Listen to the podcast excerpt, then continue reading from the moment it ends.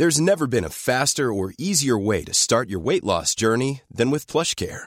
PlushCare accepts most insurance plans and gives you online access to board-certified physicians who can prescribe FDA-approved weight loss medications like Wigovi and Zepbound for those who qualify. Take charge of your health and speak with a board-certified physician about a weight loss plan that's right for you.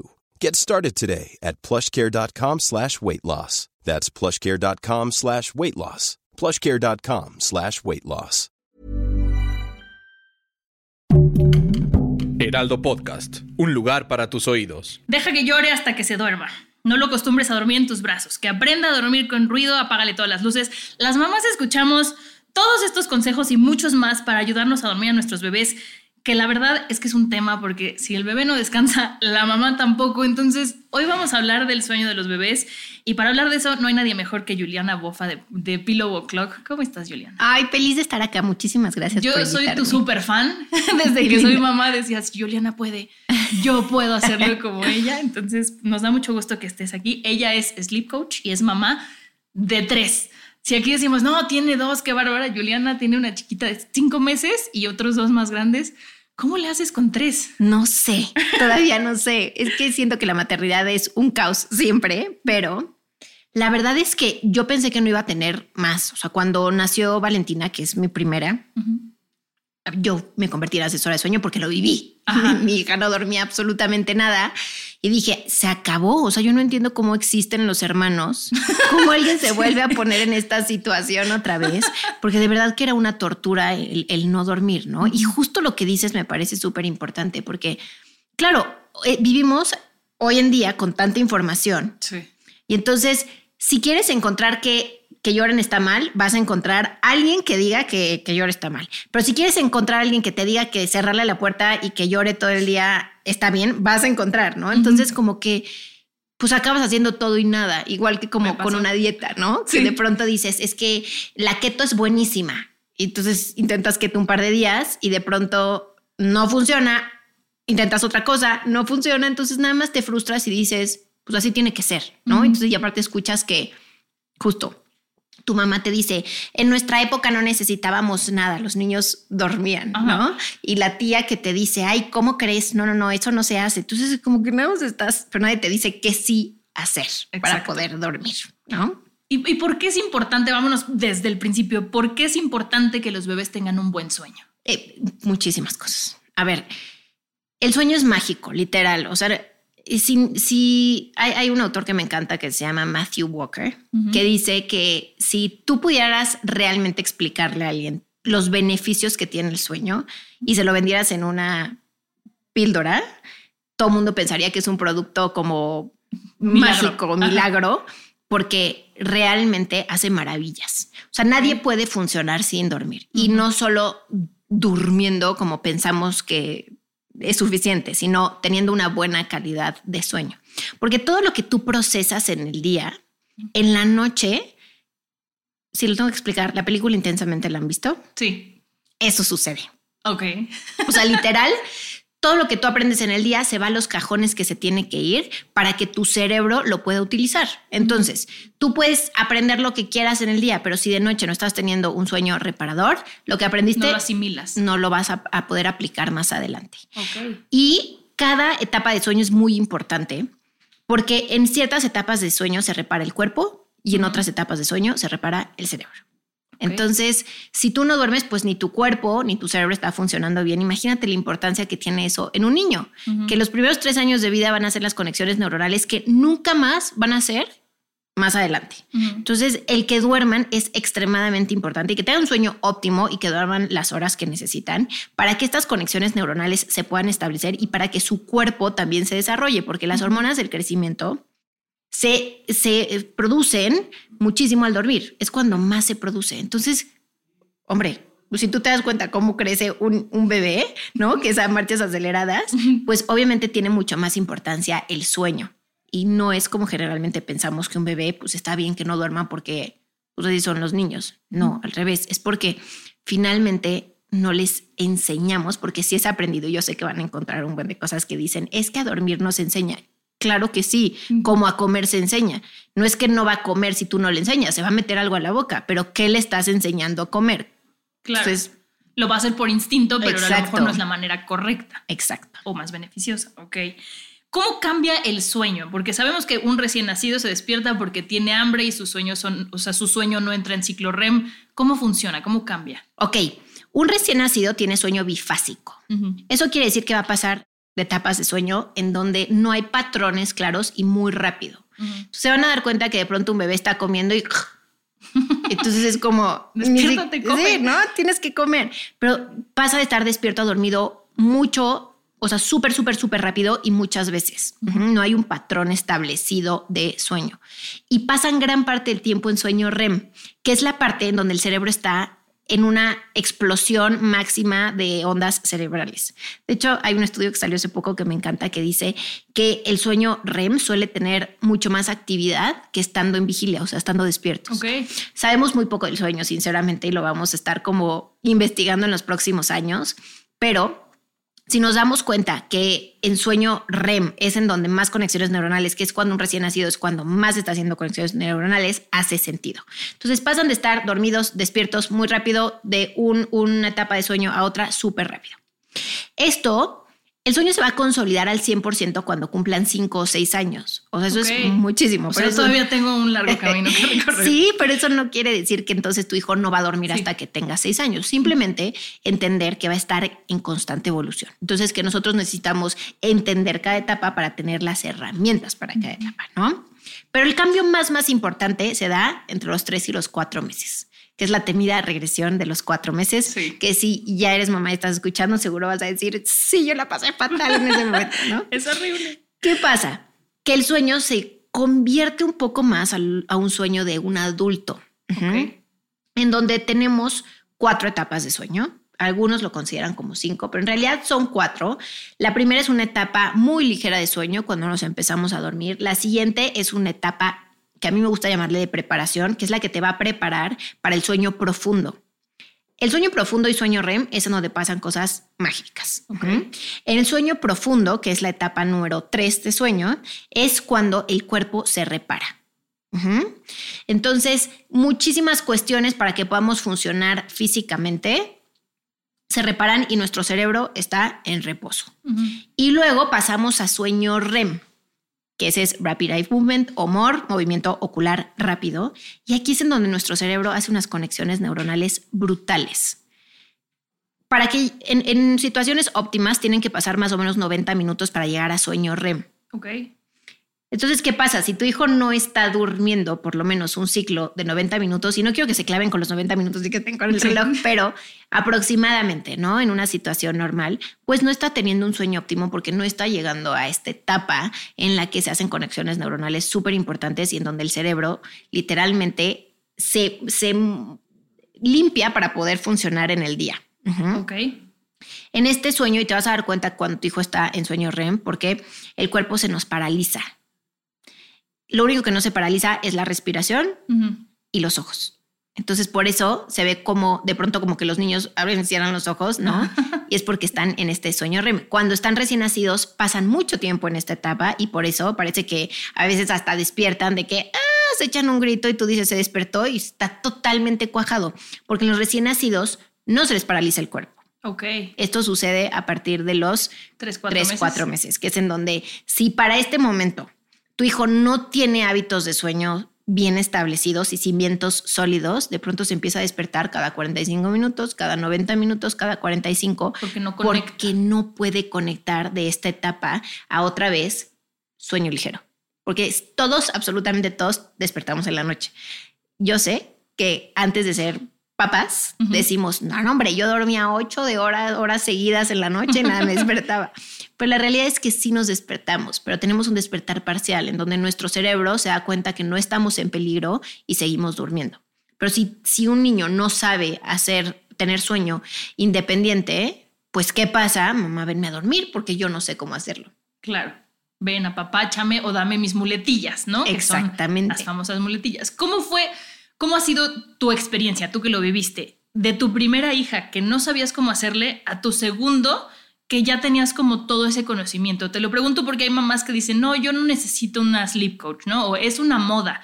Y yo la verdad es que mi hijo dormía tan mal que desde los dos meses tomé tu primer curso y dije, qué maravilla, y luego tomé el segundo, y muchas amigas me decían, pero es que no es necesario. Yo decía, es que mi hijo es complicado de dormir, no es imposible, pero sí necesito herramientas. ¿Cómo fue para ti? Totalmente diferente. Totalmente diferente. Y seguro tú lo viviste. Digo, qué padrísimo que te ha ido súper bien, pero no es de suerte, ¿no? Como que generalmente las mamás es como, eh, sí, es un hábito. Entonces, imagínense que esto es como un músculo. Si tú no pones a practicar un músculo, pues no tienes. Hay gente que hace músculo en dos patadas y que envidia, ¿no? Que va dos días al gimnasio y ya está, tiene un buen de músculo. Yo tengo que pasar meses en el gimnasio para hacer músculo. Entonces, finalmente cada cuerpo es distinto, cada niño es distinto. Hay niños más sensibles para dormir, otros que no son tan sensibles. Pero la realidad es que todos los niños pueden dormir súper bien desde que son recién nacidos. Así, desde que son recién nacidos, nada más que hay que tener expectativas reales. Un recién nacido, claro que se va a despertar a comer porque necesita comer cada ciertas horas, pero hay una diferencia abismal entre se despierta, come y todos dormimos y desde el día uno empezamos a trabajar para que identifique el día y la noche, ¿no? Que eso pasa muchísimo, que los bebés no identifican el día y la noche. Y mucho porque antes se creía que era solamente una cuestión química de la melatonina y entonces cómo no empezaban a producir melatonina. Y la realidad es que últimamente se ha comprobado que sí, la luz natural tiene muchísimo que ver, la melatonina tiene mucho que ver, pero que la melatonina empieza a aparecer en los primeros días de vida y que eh, a partir de los 45 días los niños empiezan a identificar muchísimo el día y la noche, no solo por la luz, sino por las rutinas. Entonces, desde que están muy chiquitines, puedes empezar, y desde muy chiquitines me refiero día uno que llegas a la casa, con buenos hábitos para que pueda identificar el día y la noche, pueda establecer patrones de sueño súper saludables y que pueda empezar a tener poco a poco sueño independiente desde que están muy chiquitos, porque los niños van a aprender lo que les enseñes. Exactamente. Y esto es un arma de doble filo muy grande, porque de ti depende a ver, yo lo tengo que explicar de una forma fácil. Imagínense que para poder dormir necesitamos un proceso mental adicional a toda esta explosión química que sucede. Entonces, un proceso mental se ve como un campo lleno de flores, ¿no? Ok. Para estar despierta, a dormida, necesitas pasar por un camino. Y si tú pasas todos los días por ese camino, se traza un camino, o sea, dejan de crecer flores y lo puedes ver, ¿no? Pero tú decides si ese camino es rebotando en una pelota de pilates, ¿no? o solo con succión, o tal vez sea succión, pero también tiene un camino en donde le hace eh, eh, eh, y se duerme. o se hace así. O sea, hay muchos caminos. El punto es que no dependa de uno, que dependa de ti, porque entonces cada que termina un ciclo de sueño, mamá, venme a dormir, mamá, venme a dormir, mamá, venme a dormir. Entonces, sí es una diferencia abismal, no es una moda, es como las asesoras de lactancia, ¿no? Que antes era como, es algo súper natural. Te lo pegas y ya. No es cierto, yo me deshice la primera vez porque evidentemente no tenía ni la menor idea de cómo hacerlo y nadie me explicó. Antes se criaba en tribu.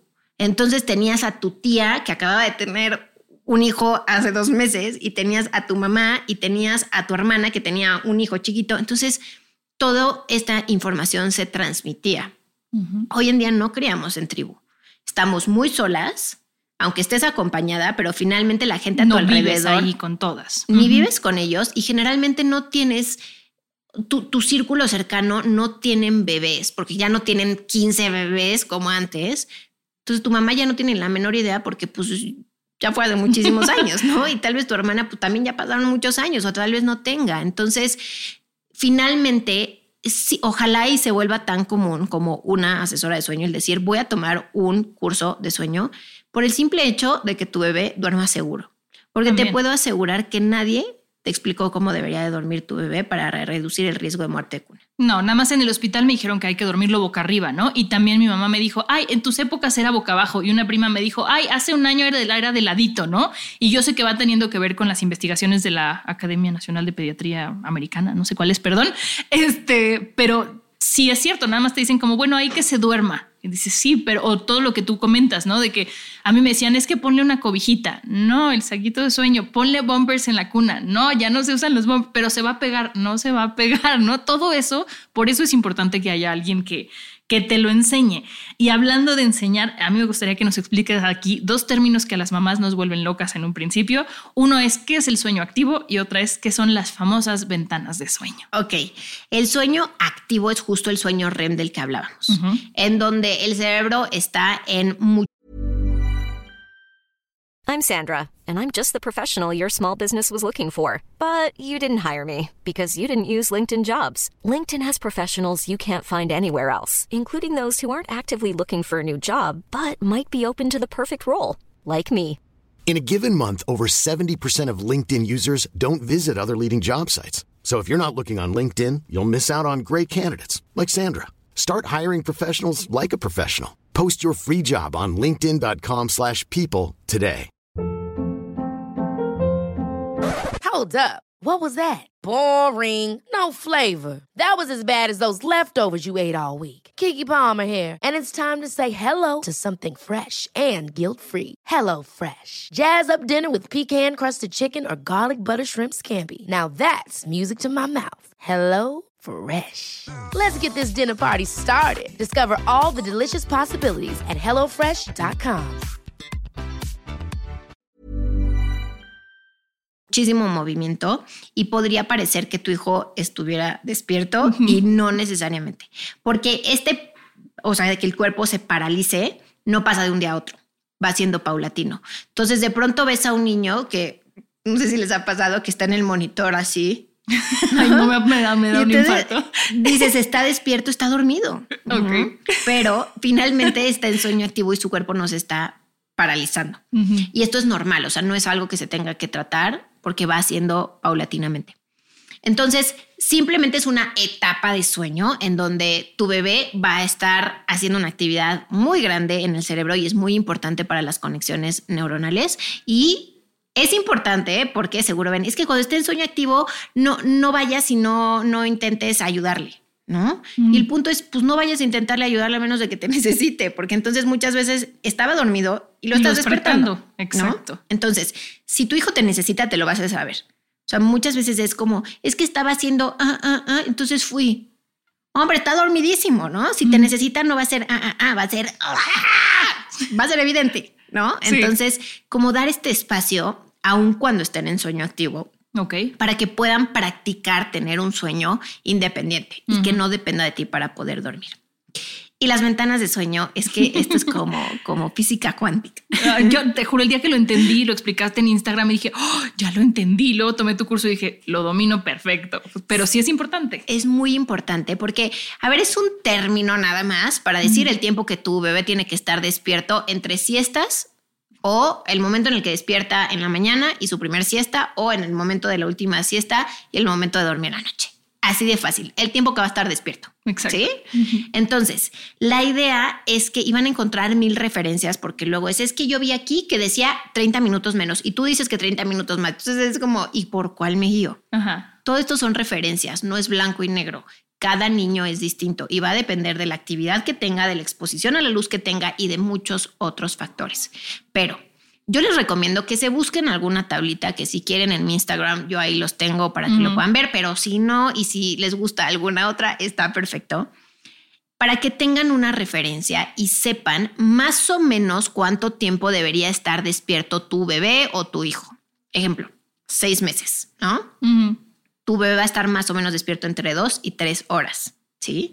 Entonces, en cuanto despierte en la mañana, tú vas a contar entre dos horas y tres para que tome su primer siesta. ¿De qué va a depender si son dos o tres horas? De las Del bebé. señales que veas. ¿Por qué? Porque hay, hay bebés que son súper evidentes que empiezan y es, ya tiene sueño. Ya vi que está dentro de la ventana de sueño y me está diciendo algo que ya está medio irritable, pues lo pongo a dormir. Hay niños que se les ponen las cejas rojas. Hay niños que se jalan las orejas. Hay niños que de plano no ves ninguna señal. Y entonces, si se cumplen las tres horas, pues ya sabes que sí o sí le toca dormir y lo acuestas, ¿no? Entonces, de esta forma vas a ir haciendo un horario para que no se canse, o sea, no se sobrecanse. Porque si se sobrecansa, no va a estar listo para dormir químicamente. Entonces, eh, pues va a estar cansadísimo, vas a ver que está cansadísimo, pero se va a resistir a dormir, porque su, y seguro les ha pasado esto. Sí. que te arrastras todo el día porque dices, pasé pésima noche, no puede ser, estoy agotado. Entonces ya por fin duermes a tu criatura y estás así en la noche, con los ojos totalmente abiertos, ¿no? Que dices, ¿por qué no puedo dormir? Porque estás sobrecansado y tu cuerpo necesita otra vez tener todos estos químicos que nos ayudan a dormir. Ok, ok.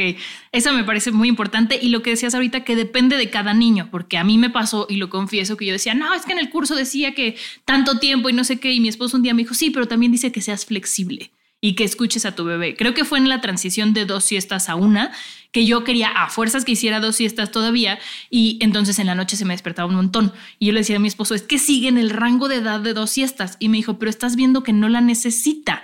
Y yo, ok, entonces volví a ver los videos de Julián y decía, ok, hay que ser flexibles, está bien. Entonces eso me parece muy importante. Eh, ¿Qué es y cómo debe practicarse el colecho?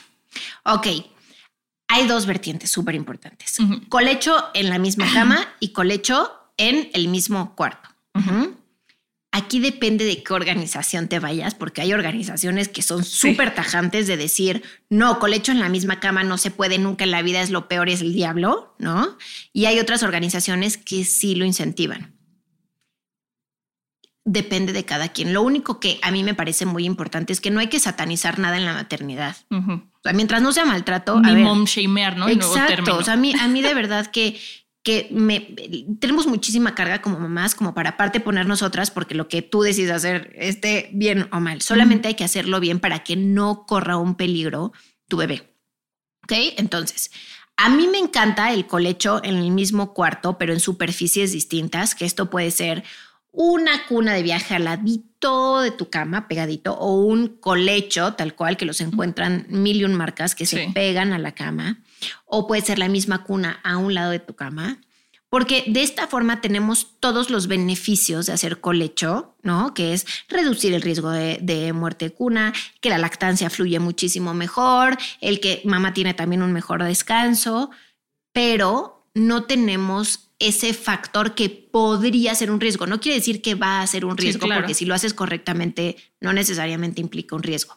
Pero la realidad es que el 99% de las mamás que acaban haciendo colecho en la misma cama no es por decisión, es porque acaba siendo a las 3 de la mañana que dices, ya no puedo más, ya a ver, me saco una bubi que se enchufe aquí y aquí me duermo. Ujú, ujú. Y entonces ahí es en donde pasan los accidentes. Claro. Entonces, si tú decides hacer colecho en la misma cama, increíble, pero sí hay ciertos lineamientos muy importantes que debes de tener en cuenta que no son tan fáciles. Por eso, o sea, yo cada que veo y tengo consultas con mamás que hacen colecho en la misma cama, es que el 99% de las veces no están cumpliendo con los lineamientos porque sí son varios, como que el colchón tiene que estar en el piso, que duerma papá, mamá y luego bebé, que ninguno de los dos fume, que ninguno de los dos tome, que ninguno de los dos esté tomando algún medicamento.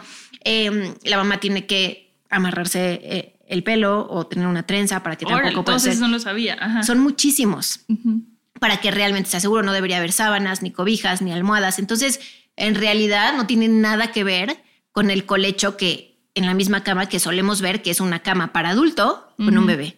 Entonces puede ser muy peligroso porque finalmente existe el riesgo de asfixia. Sí, claro. Entonces no es que esté bien o mal, simplemente en, tampoco está bien que un niño o un bebé duerme en una cuna que tiene mil peluches, pero bumpers, pero inclinación, porque es igual de inseguro. Entonces, más bien, independientemente de lo que quieras hacer, simplemente es decir, ok, lo voy a tomar como una decisión informada y me voy a informar para seguir los lineamientos para asegurar que el bebé va a dormir seguro. Ok. Voy a hacerte tres preguntas de realidad o mito, ¿no? De, de lo, de lo que he leído en redes y de lo que nos han preguntado por ahí. ¿El ruido blanco crea dependencia, realidad o mito? Ese es un mito. A ver, hay mucho ruido, tal cual, últimamente sobre el ruido blanco, pero lo que dicen los estudios es, es peligroso cuando no se utiliza en un volumen correcto, pero como cualquier exposición de ruido a un bebé cuando es a ciertos decibeles. No genera ningún tipo de dependencia. Tú el día que quieres quitar el ruido blanco, lo único que haces es que cada día le bajas un poquito más el volumen y se acabó, se fue el ruido blanco, ya no existe. Pero muchas personas dicen es que sí crea dependencia porque cuando yo no se lo pongo se despierta más. Pues es Pues que sí, ruidos. Porque hay más ruidos, pero no quiere decir que entonces se volvió dependiente. Es que se despertaría igual, lo hubieras utilizado o no. Solo le ganaste ese tiempo que utilizaste ruido blanco que mejoró la calidad de sueño. Pero no es que finalmente se esté acostumbrando y que se volvió dependiente. No, No. va a seguir durmiendo sin ruido blanco. O sea, yo la verdad es que digo, hay muchas mamás que salen y se llevan el ruido blanco. A mí muchas veces me da flojera. Tengo tres, no puedo estar cargando para los tres todo, ¿no? Y me voy sin el ruido blanco y mis hijos duermen perfectamente bien, porque también se trata de ser flexibles y de vivir y no tener que estar encerrados, porque entonces si no es con obscuridad total y con ruido blanco y entonces en sus horarios específicos, no, a ver, hay que vivir, ¿no? Sí, sí, no sí, tiene que estar peleado. La otra pregunta es, ¿los bebés tienen que dormir en oscuridad total, sí o no? Sí. ¿Sí? ¿Por qué? A partir de las ocho semanas de vida. Antes queremos que identifiquen bien el día y la noche, entonces las siestas las hacemos con luz y de noche obscuridad total. A partir de las ocho semanas sí queremos que sea obscuridad total, porque es lo mismo que con el ruido blanco. No es que se va a acostumbrar, porque seguro lo han escuchado, es que lo acostumbraste a dormir con obscuridad y entonces ahora ya no duerme bien cuando hay luz, ¿no? A ver, vamos a poner un ejemplo. Pepito duerme siestas de 30 minutos. De pronto empezó a hacer siestas con obscuridad total y empezó a dormir siestas de dos horas. Y el día que hubo luz, durmió 30 minutos. ¿En realidad se acostumbró a dormir con luz? No, regresó a dormir con luz los mismos 30 minutos que dormía antes, nada más que ganamos cuando cuidamos el ambiente duerme más. Entonces, sí tienen que dormir así porque en las siestas se estimulan muchísimo. Cuando el sueño empieza a ser más ligero y de pronto empiezan a abrir los ojitos, si estaba oscuro totalmente, el cerebro es mucho más fácil que se vuelva a dormir. Aquí si de pronto ven que, ay, mi móvil, ay, mi ya, entonces ya valió. ¿No? Y de noche hay algo que es maravilloso que se llama la melatonina, que seguro lo han escuchado porque ahora lo venden como si fueran chochos, que aléjense de eso.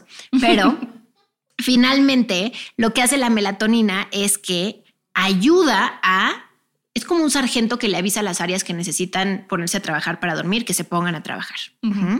Entonces, esto se va a seguir produciendo en la noche. Esto se produce en donde nuestros nervios de los ojos se cruzan en un núcleo que está aquí. Entonces, si tú pones luz, aún con los ojos cerrados, nuestros, nuestro cerebro tiene capacidad de captar esa luz. Y entonces lo que le dice la melatonina, hace cuenta que la duerme, es como, yo no se puede trabajar bien.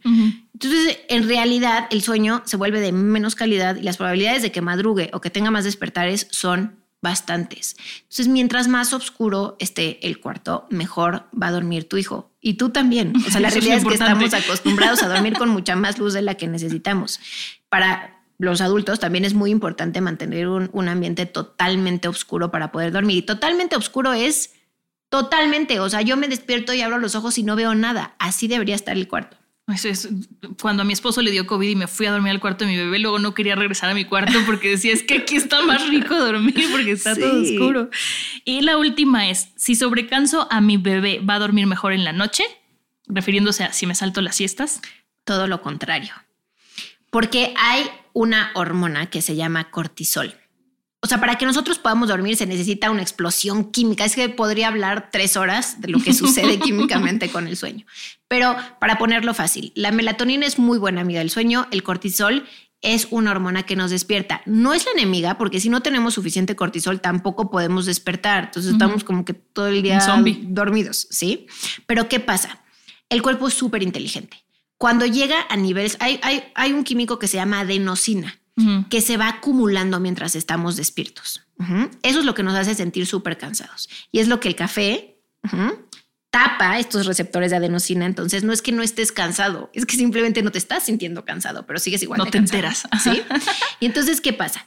Esto se va a ir acumulando mientras tu hijo esté despierto, la adenosina. Y cuando llega un momento óptimo para poder dormir, que es suficientemente cansado, el cuerpo va a empezar a dar señales de ya me tengo que dormir. Pero si no lo duermes, el cuerpo es muy inteligente. Dice, ah, no me duermes, perfecto. Yo te despierto, pero con cortisol. pum, pum, pum, pum. Y entonces ah, agarran un segundo aire. Y los ves Pero corriendo. como gremlins, ¿no? O sea, como que va arriba, para abajo, no sé qué. Entonces están como agotadísimos, se quieren dormir, no pueden porque químicamente no están listos para dormir. Entonces, si tú sobrecansas a un niño, solo te la vas a poner difícil porque cuando lo quieras dormir va a ser imposible, va a agarrar un segundo aire, va a estar irritable, o sea, va a ser muy, muy difícil y aparte el sueño va a ser de menor calidad. Entonces, lo mejor que puedes hacer es estar muy pendiente de las ventanas de sueño que ya hablamos, para que cuando le corresponda dormir, lo puedas dormir y pueda estar durmiendo súper bien.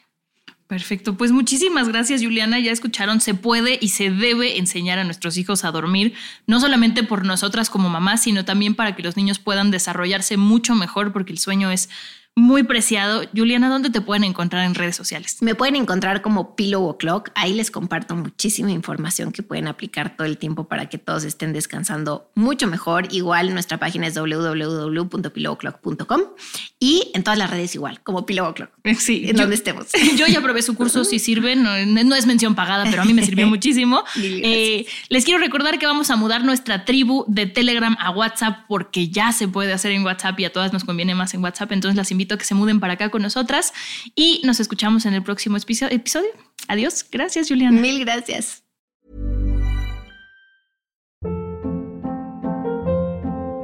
Hold up. What was that? Boring. No flavor. That was as bad as those leftovers you ate all week. Kiki Palmer here, and it's time to say hello to something fresh and guilt-free. Hello Fresh. Jazz up dinner with pecan-crusted chicken or garlic butter shrimp scampi. Now that's music to my mouth. Hello Fresh. Let's get this dinner party started. Discover all the delicious possibilities at hellofresh.com.